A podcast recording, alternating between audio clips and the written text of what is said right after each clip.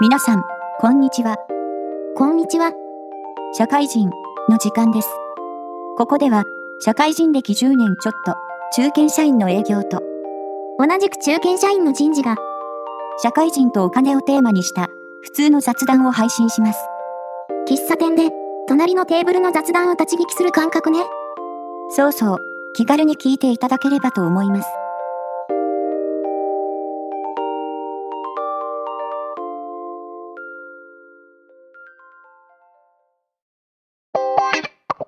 今回のテーマは、実はかなりアナログなことをやっています。住民税、その3です。あと、これは、完全に人事の愚痴なんだけど、はい、様式が全部違うわけですよ。そうだよね。自治体ごとにバラバラなんだし。そう。で、紙の大きさもバラバラなんですよ。うん、もう嫌でしょ。ちょっと。そうね。嫌だね、それ。で、なんでか知らないけど、紙の大きさって、B4 が主流なの。あ、そうなのでか、会社宛ての通知はね。本人宛ての通知は、またサイズが違うんだけど、もっとちっちゃいよね。で、会社宛ての通知は B4 が主流なわけだよ。だからそもそも、え、B4? ってなるよね。なんでそんなに大きいのだいたい二つ折りにしている。あ、折ってるんだ。で、額に封筒に入ってくるわけ角に封筒。 ?A4 が入るサイズのやつ。いや、そのサイズも自治体によって違うんですよ。封筒もそう。もちろん、バカみたいだな。その B4 の通知を二つ折りにして、それと同じくらいの封筒に入れて送ってくる自治体が一番多いです。でも、二つ折りにしないで、そのまま、大きい封筒で。そう、大きい封筒で送ってくるところもある。それ、郵便代無駄じゃないそうだよね。そう思うよ、私も。知らなかったわ。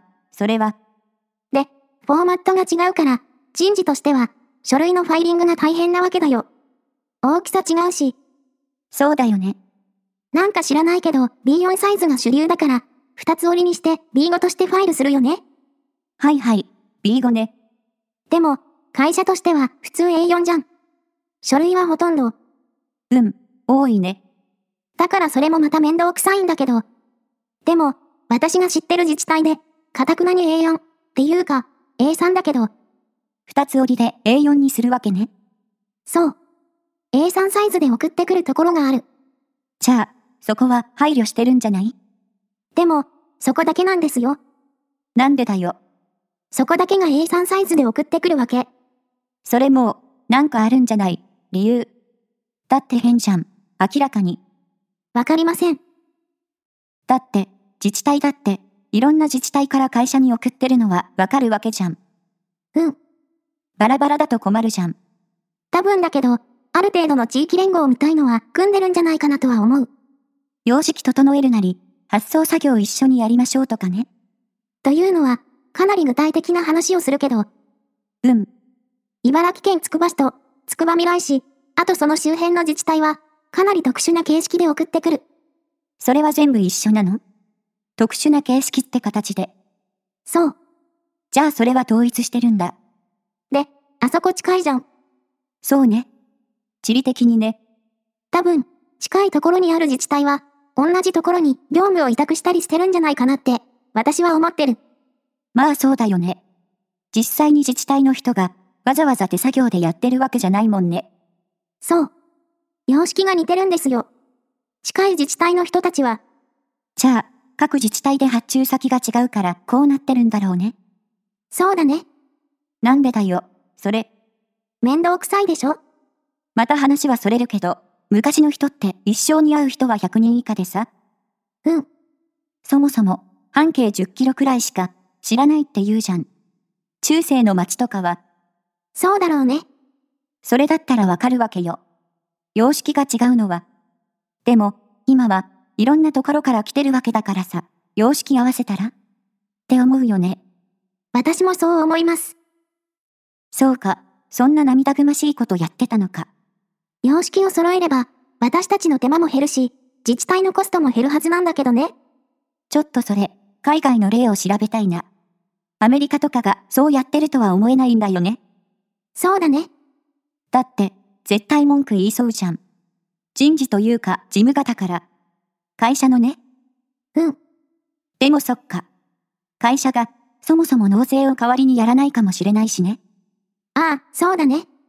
多分、特別徴収って制度は、アメリカはやってないと思う。そうか、じゃあ話は違うわ。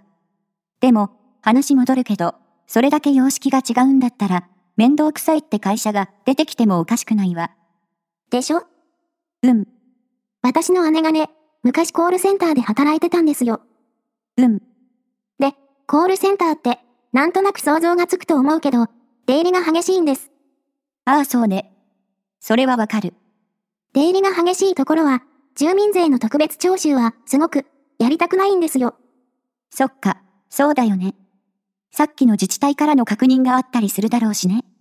ずーっと同じ会社に、ずーっと勤めてるんだったら、あんまり問題は起こらないんだけど、うん、まあ、それでも面倒くさいけどね。でも、転職するときに、また面倒くさいわけですよ。うん、だって、さっき言ったような、課税の対象期間と、納税のタイミングが違うっていうのは、普通の人はあまり知らないわけですよ。でしょうん、で、今ある住民税って、金額はもう決まってるわけですよ。じゃあ、年度の途中で転職したときに、それをどうするのかって問題があるんですよ。そうだね。確かに。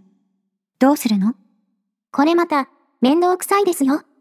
それはじゃあ、社内の事務方が頑張るわけだね。まあそうです。じゃあ、例えばだけど、今年の6月から月2万円払ってくださいって時。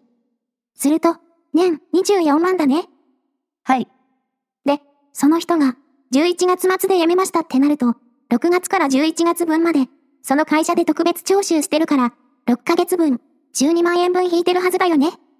うん、じゃあ、残りの12万円どうしますという話になるわけですよ。転職した時には、うん。そうなるね。方法がいくつかあるんですよ。まず、一つ目は、特別徴収を継続すること。じゃあ、また新しい会社がやると。そうです。それはそれで、そういう様式を作って本人に渡すわけ。で、本人に、これ転職先に持って行ってねって。で、転職先で手続きの続きをして、転職先で特別徴収を続けるっていう風にする。うん、それか、最後の給料で、残った住民税を全部引いてしまう。そんなのあるのありますよ。じゃあ、結構高くなるね。時期によっては、そうだね。それからあとは、普通徴収に変えるっていうのもある。自分でやるってことそう。会社から自治体に、この人辞めたんで、本人から取ってねっていう通知を出す。あ、それも通知いるんだ。もちろん。うわ、めんどくせえ。それも、てか、残額を一括徴収するのも通知いるよ。ああ、そっか。だってわかんないじゃん。自治体は、そうね。わかんないもんね。従業員の動きなんて、そう、やること、多いね。面倒くさいでしょ面倒くさい。もう、聞くだけで。そりゃ、出入りが多い会社は嫌だわ。そう。だから、出入り多い会社はやりたくないし、小さい会社はそれだけで事務を圧迫するので、やりたくないよね。損するよね。役回りとしてね。そうだね。だから、やりたくないんですよ。本当は。なんか、聞けば聞くほど、自分でやった方がよくね。って思っちゃう。どういうこと税金って、当然個人にかかってるわけじゃん。うん、個人で払うべきものを、会社にやってもらってるわけじゃん。うん。だから、個人でやるべきことを、他の人に押し付けてるっていう気がするんだよね。まあ、そういう仕組みだからって言えばそれまでだけど、あのね、個人がやると、やらないですよ。やるやる。私はやる。もちろんあなたみたいに分かってる人はいいんだけどね。だから、日本が特別徴収、というか、給料から引くっていうのを、メインの方法にしているのは、そういう理由だよね。やらないだろうと。個人にやらせたら、そうそう。で、さっきも言ったけど、住民税の特別徴収は、1月1日に在籍している会社が、基本的にはやってくださいって話になってるの。うん、で、なんでかって言ったら、納付書を本人たちに送りつけても、彼らは忘れるわけですよ。そうね。ミスもあるしね。でしょそれよりかは、その名の通り、源泉徴収ですよ。うん。ソースから、泉から直接取って収めた方が確実じゃん。そうね。そりゃそうだ。個人がやるよりも、会社がやった方が絶対に確実でしょ効率もいいしね。そう。だからですよ。で、その被害者がいると、会社には、そうそう、そうです。